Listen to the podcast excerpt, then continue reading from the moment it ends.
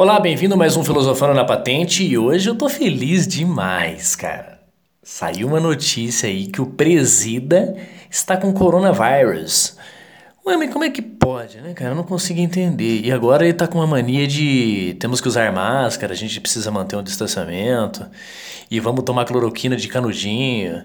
Caralho, esse presidente nosso é muito louco, né, cara? Eu não tenho. Antes que alguém fale alguma merda, eu tô com o saco cheio dessa merda.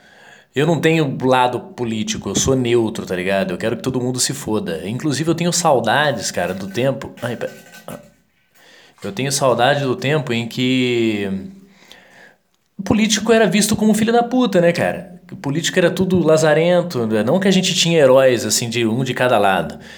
Mas, assim, é... esse cara, ele é perigosíssimo, né? Ele é perigosíssimo porque até pouco tempo atrás nada disso era perigoso, era uma gripezinha, ele que tem porte de. Como é que é? Histórico de atleta. Vai tomar no meu cu cheio de bicho, velho.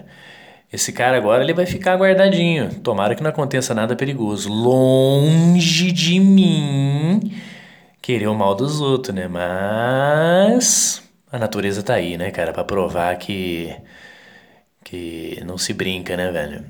E força pro presídio aí, né? Força pra ele. Bom, hoje foi só um comentáriozinho que eu fiquei contente, cara. Eu fiquei contente porque se esse filho da puta não pegasse, ele ia falar que ele era escolhido de Deus.